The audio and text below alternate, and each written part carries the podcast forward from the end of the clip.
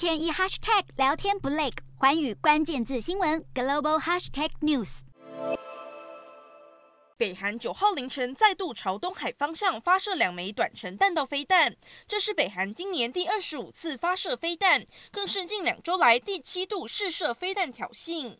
日本防卫省表示，这两枚飞弹的飞行高度为一百公里，射程则为三百五十公里。两枚飞弹都落在日本专属经济区外，目前正在调查飞弹种类，厘清是否为潜射弹道飞弹。美国七号才就北韩近期的频繁试射实施新一轮制裁，如今北韩再次射弹，美国军方表示正在和盟国与伙伴密切讨论对策，称北韩的行为凸显北韩核武和弹道飞弹计划对区域稳定的破坏性，并再次重申美国协防南韩和日本的坚定承诺。